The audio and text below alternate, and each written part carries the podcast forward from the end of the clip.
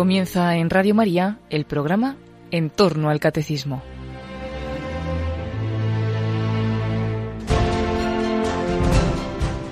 En esta víspera de la solemnidad de la Santísima Trinidad les ofreceremos la reposición de un programa Dame de beber del Padre José María Iraburu sobre el don del Espíritu Santo y la inhabitación de la Santísima Trinidad.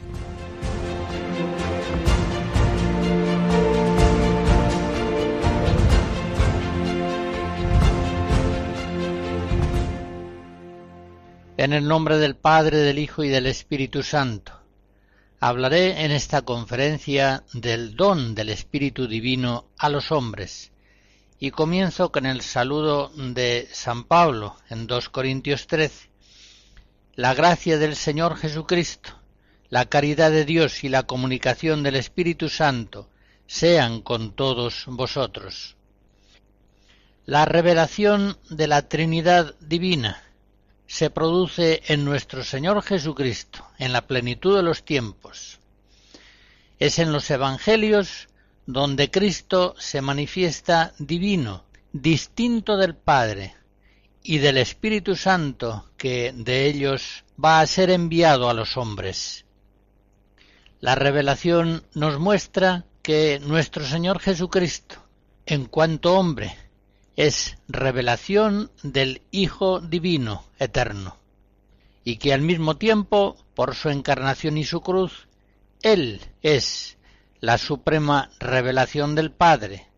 Quien me ve a mí, ve al Padre. Juan 14, 9. Y que el mismo Cristo es la revelación del Espíritu Santo. Yo os enviaré de parte del Padre el Espíritu de la verdad, que procede del Padre.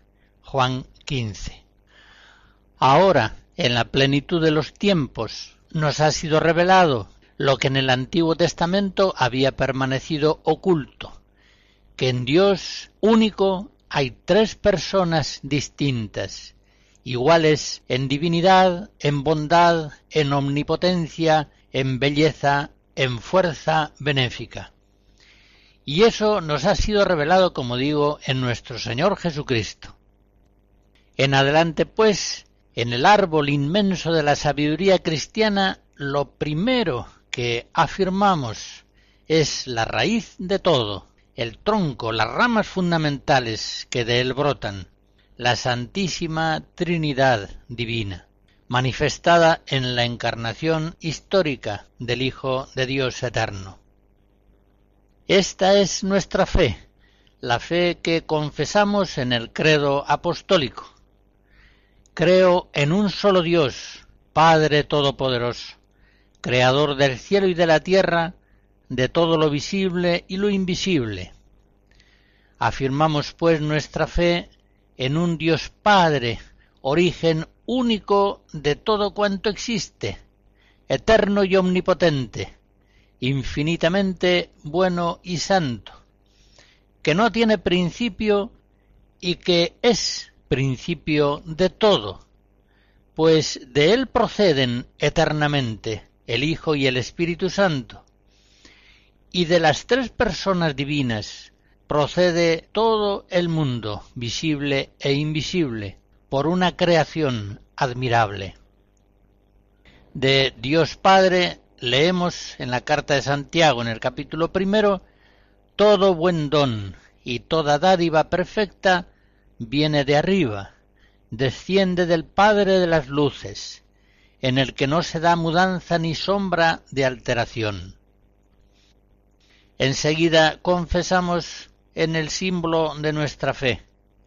Creo en un solo Señor Jesucristo, Hijo único de Dios, nacido del Padre antes de todos los siglos, Dios de Dios, luz de luz, Dios verdadero de Dios verdadero, engendrado, no creado, consustancial al Padre, por quien todo fue hecho, que por nosotros los hombres y por nuestra salvación bajó del cielo, y por obra del Espíritu Santo se encarnó de María, la Virgen, y se hizo hombre como escribía el beato Columba Marmión en el libro Jesucristo en sus misterios, he aquí una maravilla que nos descubre la divina revelación. Hay en Dios fecundidad. Él posee una paternidad espiritual e inefable.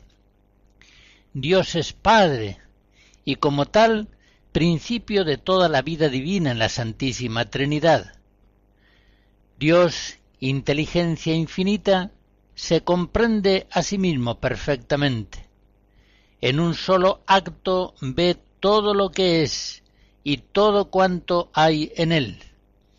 De una sola mirada abarca, por decirlo así, la plenitud de sus perfecciones. Y en una sola idea, en una palabra que agota todo su conocimiento, expresa esa misma sabiduría infinita. Esa idea concebida por la inteligencia eterna, esa palabra por la cual Dios se expresa totalmente a sí mismo, es el verbo. La fe nos dice también que ese verbo es Dios, porque posee, o mejor dicho, porque es con el Padre una misma naturaleza divina. Confesamos finalmente nuestra fe en la tercera persona de la Santísima Trinidad. Creo en el Espíritu Santo, Señor y dador de vida, que procede del Padre y del Hijo, que con el Padre y el Hijo recibe una misma adoración y gloria, y que habló por los profetas. La fe de la Iglesia, fiel a la enseñanza del mismo Señor nuestro Jesucristo, asegura así que el Espíritu Santo procede del Padre. Juan 15. Es en la última cena, en la cumbre de la revelación evangélica, donde más claramente habla Jesús del Espíritu Santo, como el Espíritu de la verdad, el Espíritu que procede del Padre y del Hijo, el Espíritu consolador, que nos conducirá hacia la verdad completa, que nos será dado y que permanecerá siempre con nosotros. De las tres personas divinas, el Espíritu Santo suele ser la más desconocida.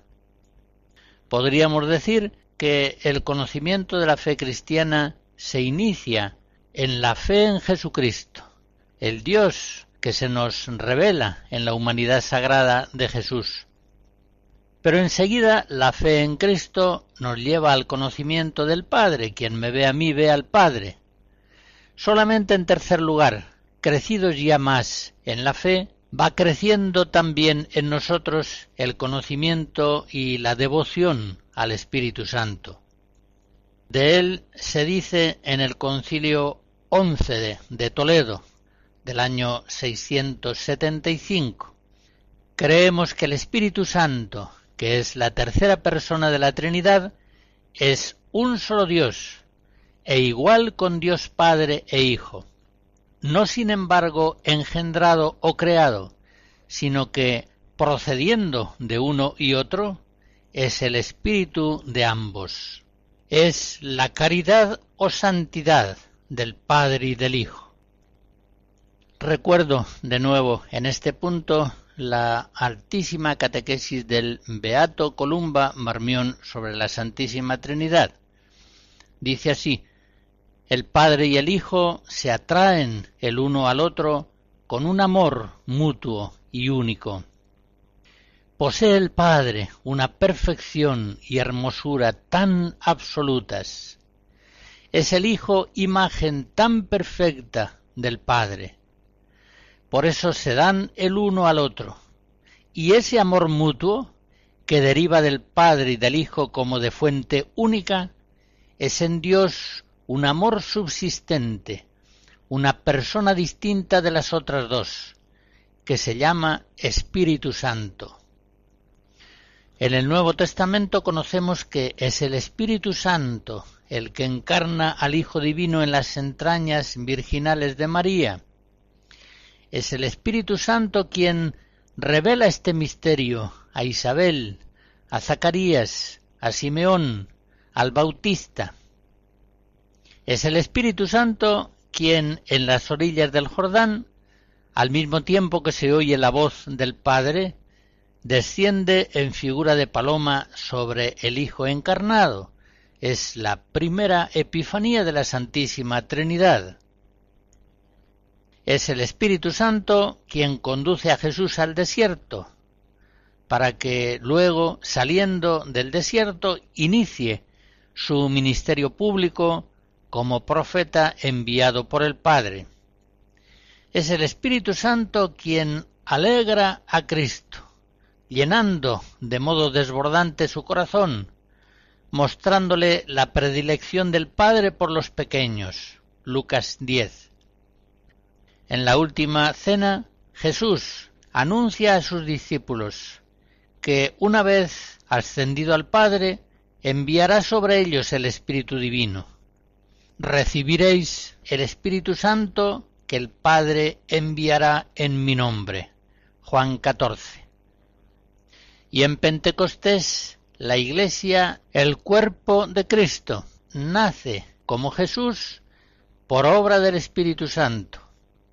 En Hechos 2 conocemos que los apóstoles reunidos bajo la presidencia de María, la Madre de Jesús, se ven llenos del Espíritu Santo y lo reciben en forma de llamas de fuego.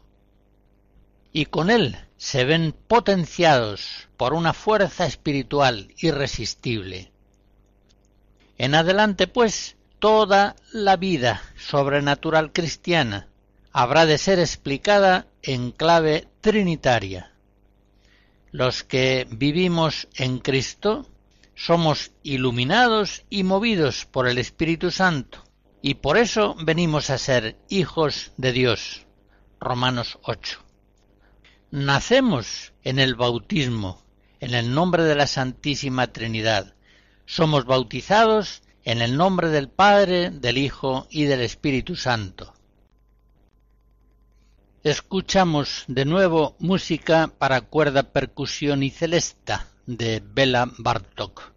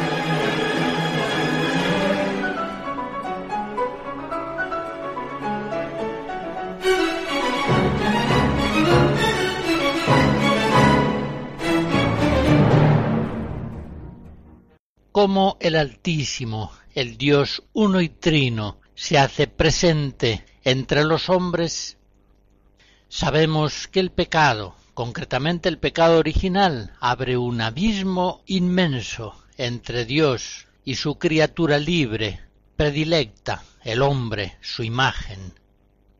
En otras conferencias hablo del pecado y concretamente del pecado original y de sus consecuencias.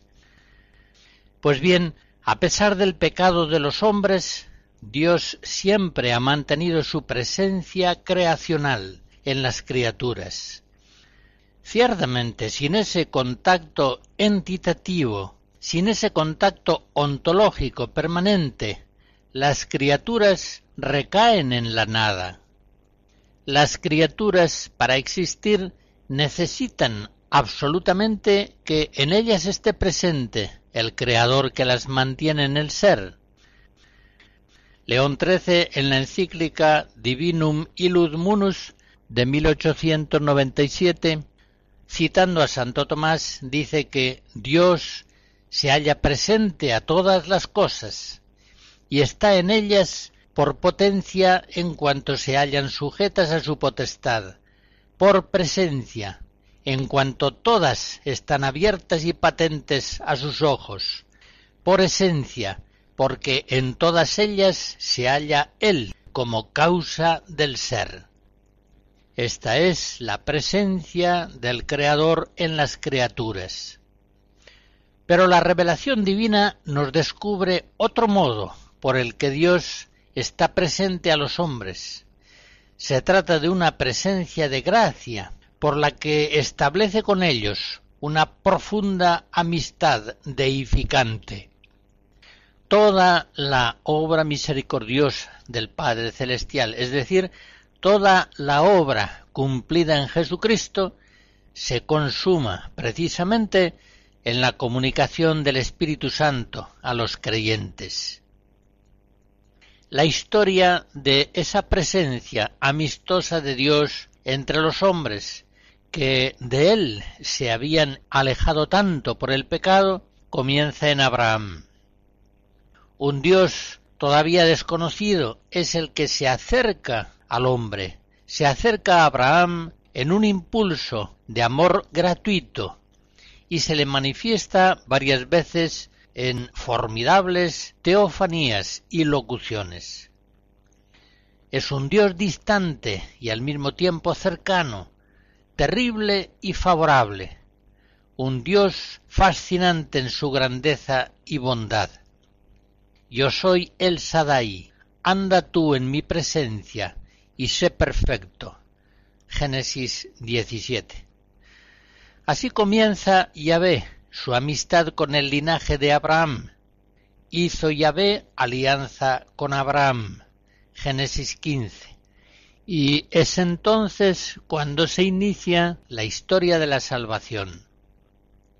Siglos más tarde, en los tiempos de Moisés, esa presencia de Dios se hace más intensa y viene a ser más establemente expresada en ciertos signos sagrados. Moisés, nos dice la Escritura en Éxodo 3, trata confiadamente con Yahvé, que llega a revelarle su nombre. Incluso afirma la escritura que Moisés habla con el Señor cara a cara, como habla un hombre a su amigo. Éxodo 33. Pero todavía Yahvé permanece distante y misterioso para el pueblo, que no puede acercársele, ni puede hacer representación suya alguna. Todo esto para un pueblo acostumbrado a la idolatría, torpe para la religiosidad, resulta muy difícil, muy espiritual. El linaje de Abraham, de Isaac, de Jacob, exige un Dios que vaya delante de nosotros. Éxodo 32. Y Yahvé condesciende a esta necesidad. Por eso en Éxodo 25 leemos su palabra, que me hagan un santuario y habitaré en medio de ellos. Yo habitaré en medio de los hijos de Israel y seré su Dios. Como corresponde a un pueblo todavía nómada, Yahvé concede a Israel ciertas imágenes móviles de su presencia divina. La nube, etérea, luminosa, al mismo tiempo cercana e inaccesible, es el sacramento que significa la presencia de Yahvé. Éxodo 13, Éxodo 40. La tienda viene a ser un templo portátil. La cuidan los levitas. Se planta siempre fuera del campamento, es decir, posee una sacralidad característica de distancia y separación. Éxodo 25. Y en la tienda se guarda el arca del testimonio, el arca de la alianza, en la que se conservan las tablas de la ley. Más adelante, cuando Israel se establezca en la tierra prometida, Salomón entronizará solemnemente el arca en el templo. primer libro de los Reyes 8.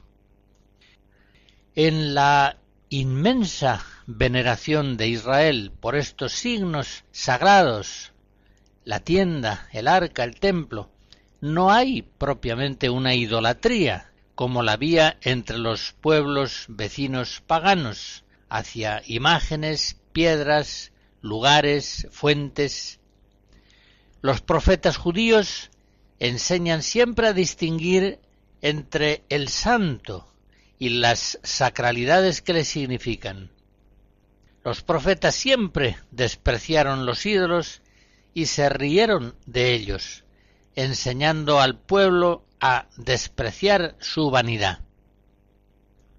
Así las cosas, en medio de Israel, la presencia de Dios guarda siempre, celosamente, una divina trascendencia. Yahvé en los comienzos trata solamente con Moisés, que es el mediador elegido, mientras que el pueblo se mantiene a distancia, no se atreve a acercarse a Yahvé, pues teme morir. Deuteronomio 18. Pero aún así, sabe Israel que su Dios está próximo y es bueno, es benéfico. Por eso leemos en Deuteronomio 4 ¿Cuál es la gran nación que tenga dioses tan cercanos a ella como Yahvé nuestro Dios, siempre que le invocamos? Las grandes intervenciones de Yahvé en favor de su pueblo, el paso del Mar Rojo, el maná, las victorias bélicas sobre otros pueblos, siempre son signos claros de la presencia activa y fuerte de Dios entre los suyos. Estos signos habrán de silenciar a los murmuradores que protestan diciendo ¿Está Yahvé en medio de nosotros o no? Éxodo 17. En fin, la nube, la tienda, todos los, los antiguos lugares sagrados, como Bersabé, Siquem, Betel, que habían sido santificados por la presencia de Dios, van a hallar en el templo de Jerusalén la plenitud de su significado religioso. La palabra Jerusalén, según se dice en Ezequiel 48, significa Yahvé está ahí. Es por tanto el lugar de la presencia plena de Dios entre los suyos. Sión se dice en el Salmo 67, es el monte escogido por Dios para habitar la morada perpetua del Señor.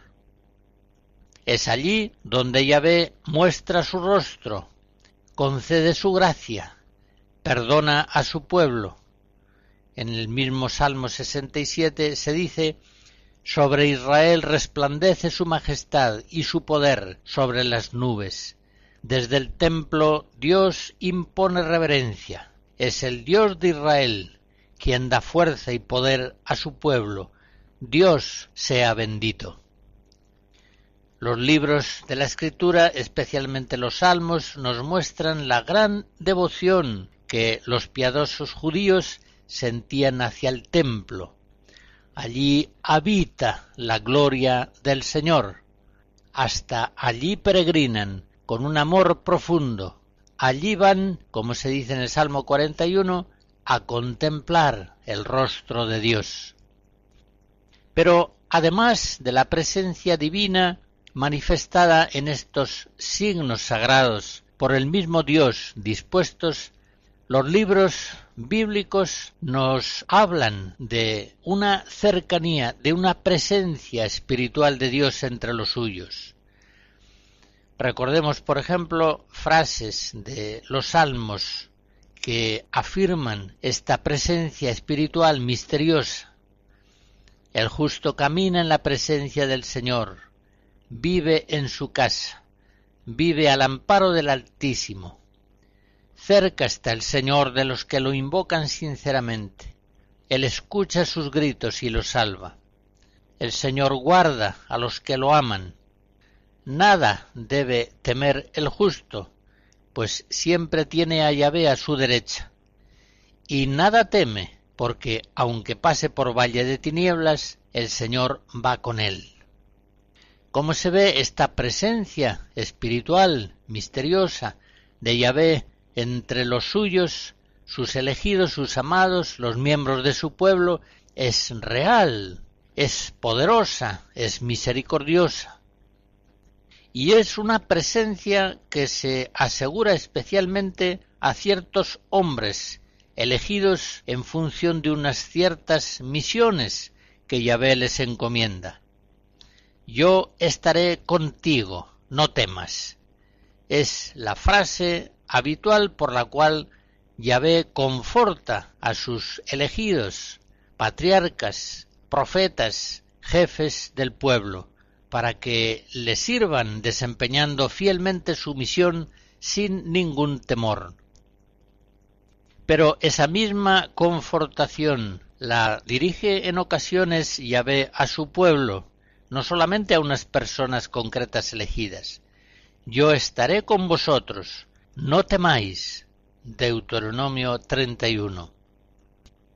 Es preciso reconocer, sin embargo, que aunque el pueblo de Israel es consciente de esta presencia espiritual, protectora, solícita, bondadosa de Dios entre ellos, experimenta la lejanía de un Dios altísimo, en gran medida desconocido todavía. Por eso en el Antiguo Testamento se anuncia para la plenitud de los tiempos un Mesías lleno del Espíritu Santo. Los siete dones de Dios permanecen en él con plenitud. Isaías 11. He aquí a mi siervo, a quien yo sostengo, mi elegido, en quien se complace mi alma. He puesto mi espíritu sobre él. Isaías 42. La presencia de Dios se va a dar en el Mesías de una manera inefable, indescriptible. San Pablo dirá que en Cristo habita la plenitud de la divinidad corporalmente. Colosenses 2. Pues bien, de la plenitud espiritual de este Mesías se va a derivar para todo el pueblo nuevo de Dios una abundancia del Espíritu hasta entonces desconocida, Así lo anuncian los profetas. Por ejemplo, Ezequías 36. Dice Yahvé, yo os daré un corazón nuevo, y pondré en vosotros un espíritu nuevo. Yo pondré en vosotros mi espíritu. Vosotros seréis mi pueblo, y yo seré vuestro Dios. Es la nueva alianza que, sellada en la sangre de Cristo, asegura al nuevo pueblo de Israel, a la Iglesia, una presencia plena, inefable de Dios. La historia de la salvación, gracia sobre gracia, ha conducido a esta plenitud. Por Cristo hemos venido a ser constituidos templos de la Santísima Trinidad.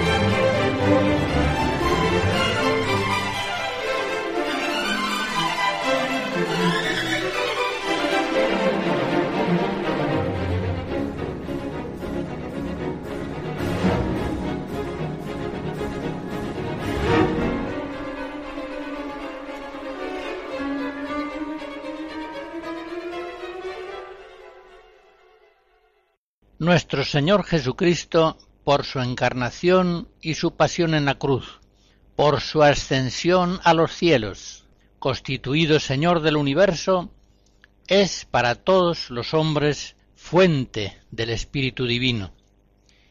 Y ya en su vida mortal se manifiesta él mismo como el templo anunciado por los profetas Ezequiel 47, Zacarías 13, del cual manan fuentes de aguas vivas.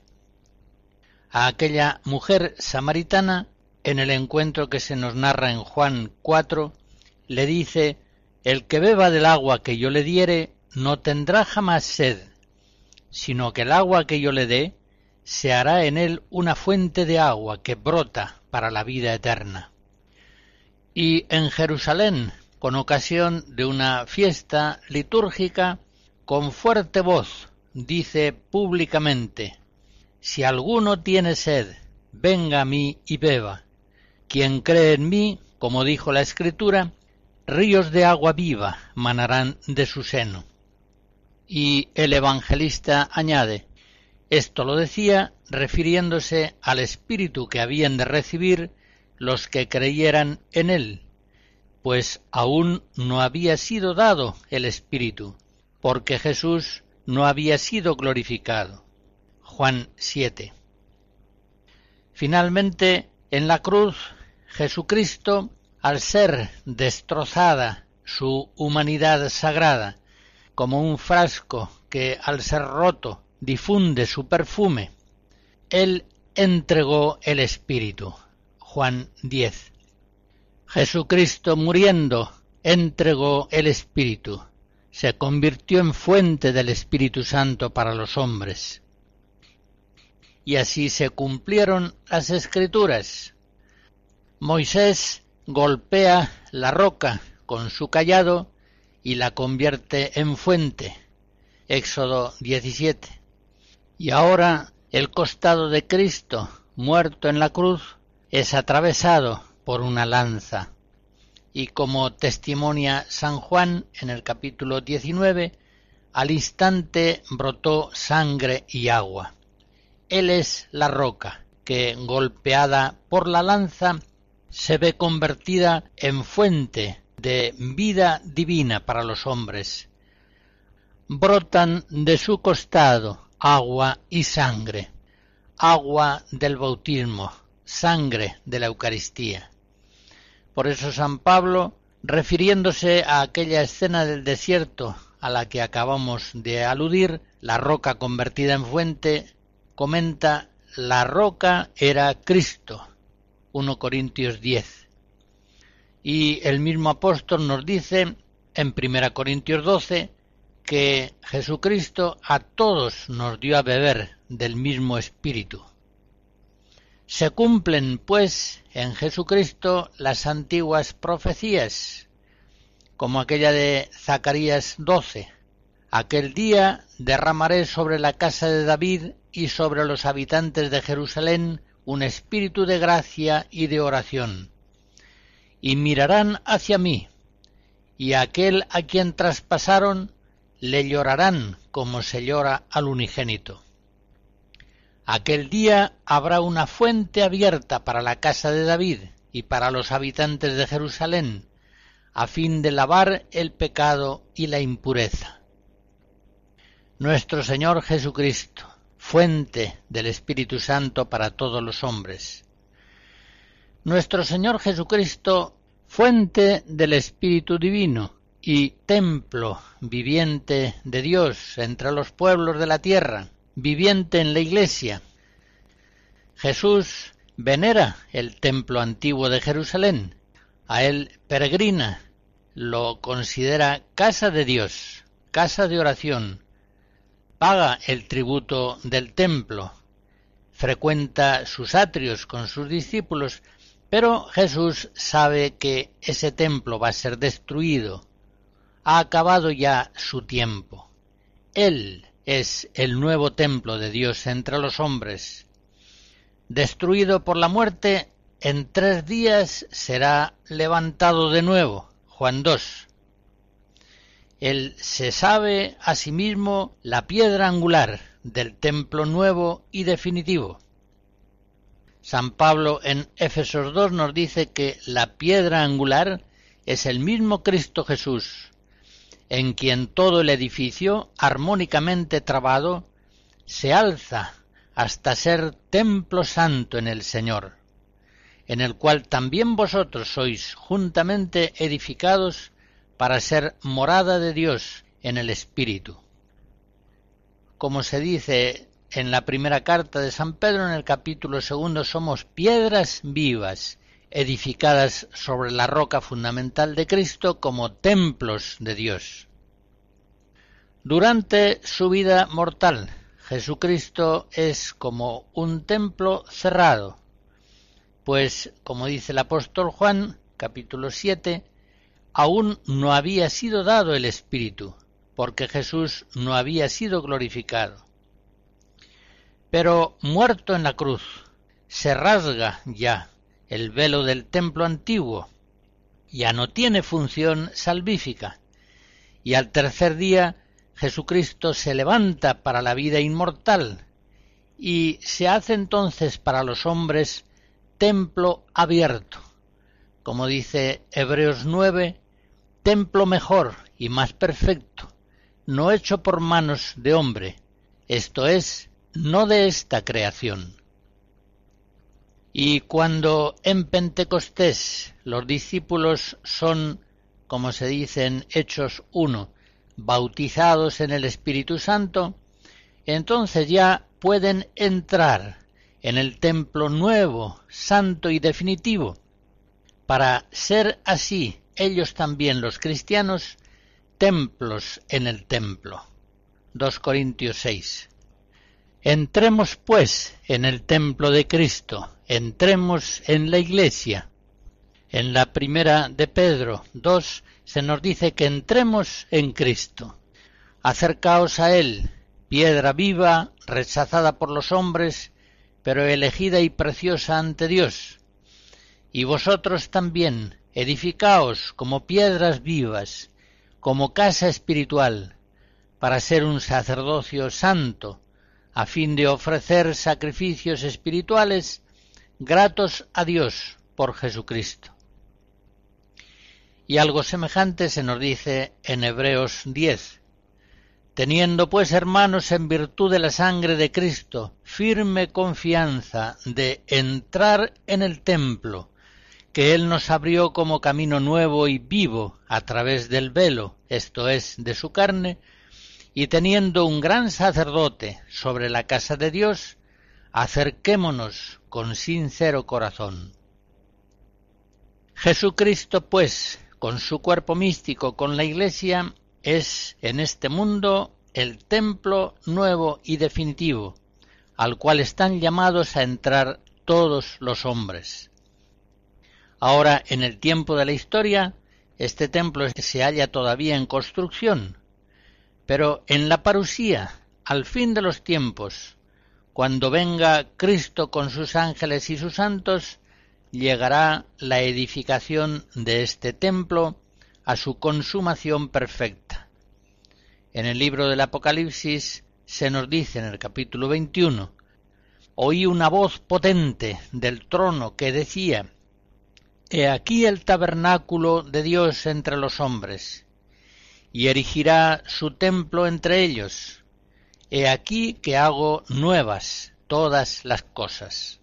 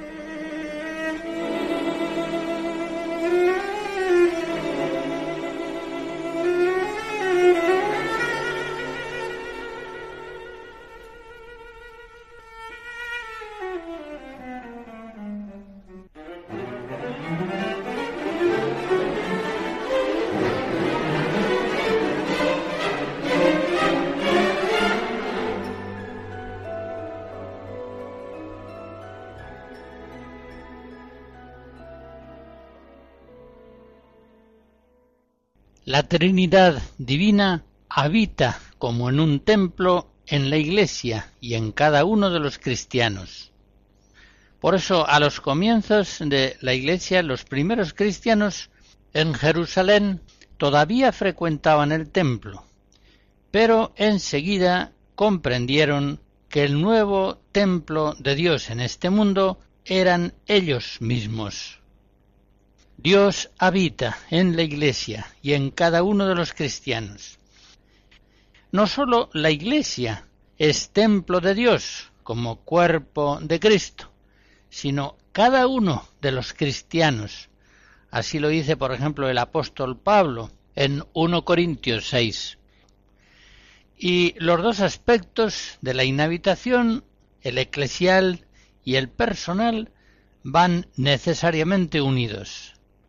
No se puede ser cristiano sino en cuanto piedra viva del templo de la Iglesia. Es en el templo de Dios donde los cristianos se hacen templos, piedras vivas de ese templo. Ahora las tres personas divinas viven en la Iglesia y en el alma de los cristianos.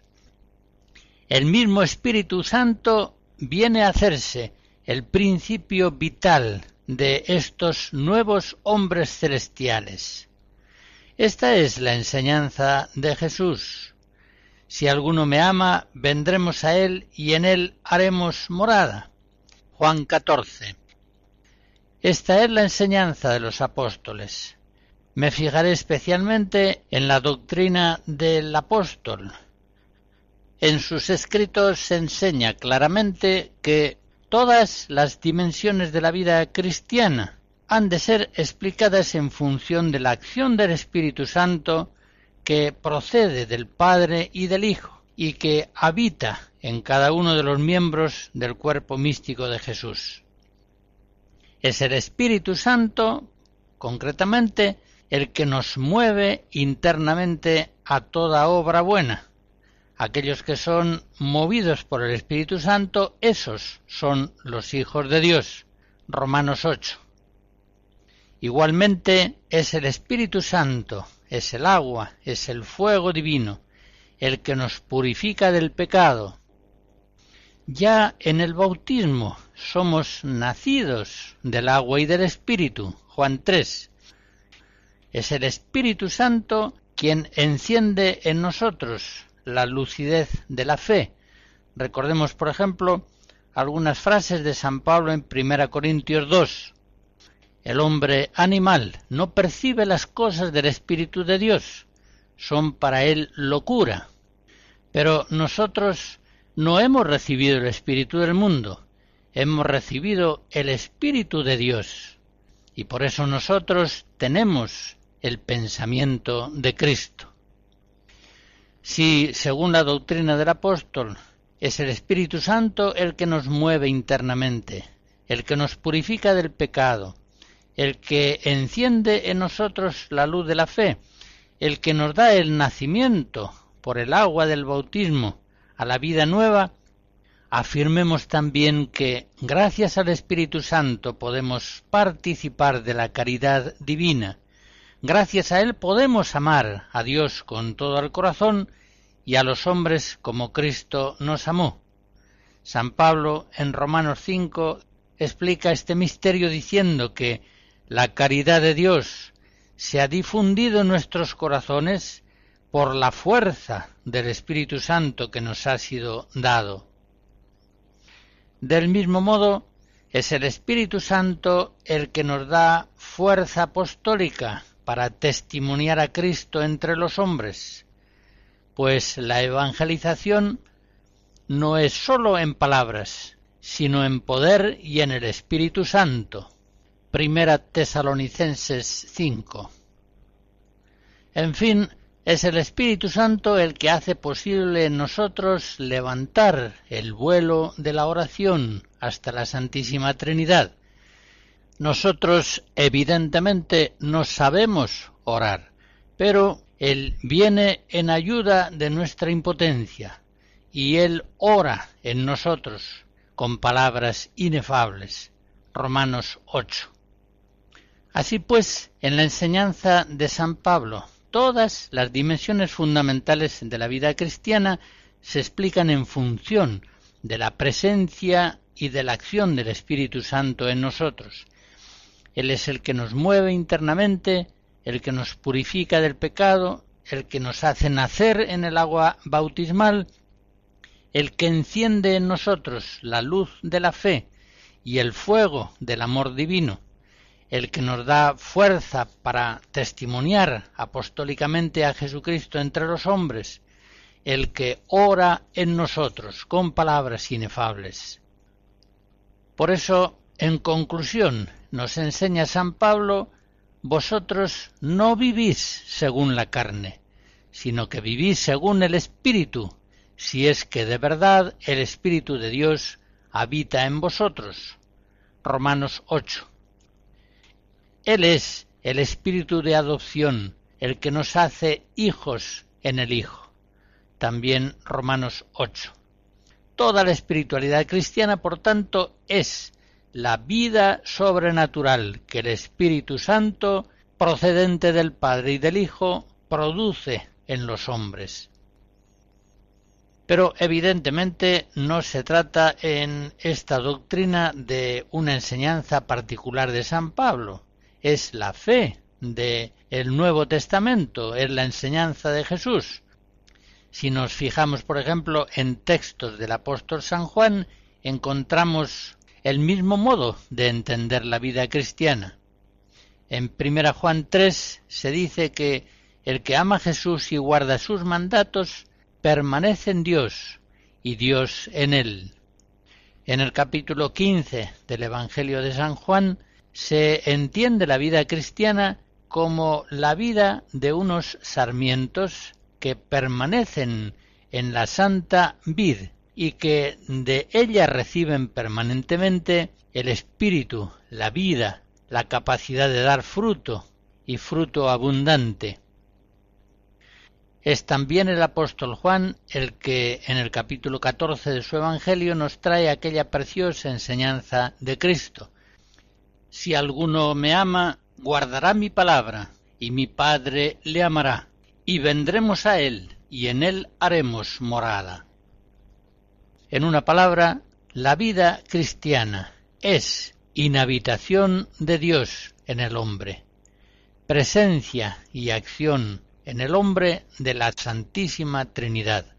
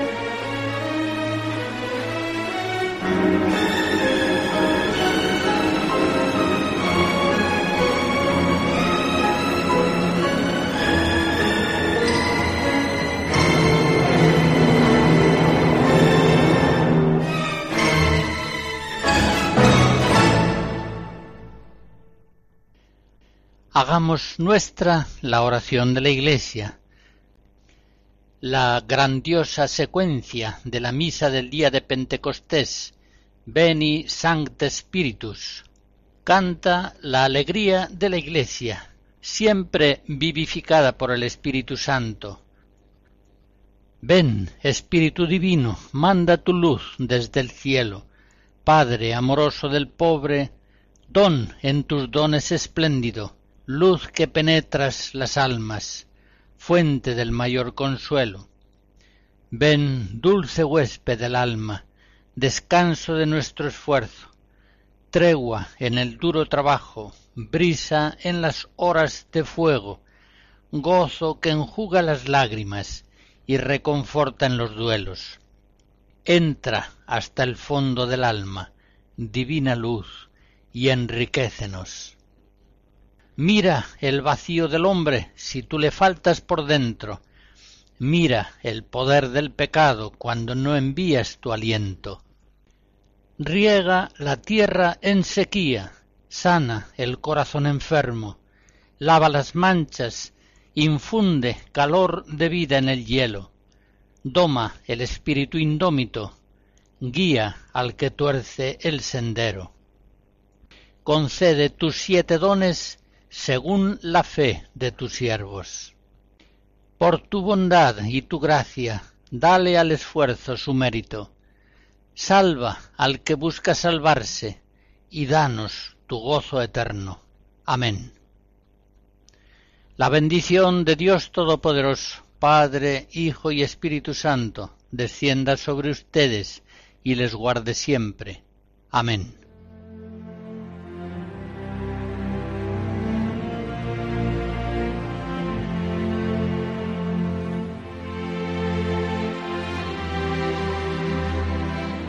Finaliza en Radio María el programa En torno al Catecismo. Hoy, como víspera de la solemnidad de la Santísima Trinidad, les hemos ofrecido la reposición de un programa Dame de beber del Padre José María Iraburu. Ha tratado sobre el don del Espíritu Santo y la inhabitación de la Santísima Trinidad. Pueden pedir este programa o bien el DVD completo con todos los programas Dame de Beber en el 902 500 518 o accediendo a la página web de Radio María www.radiomaria.es.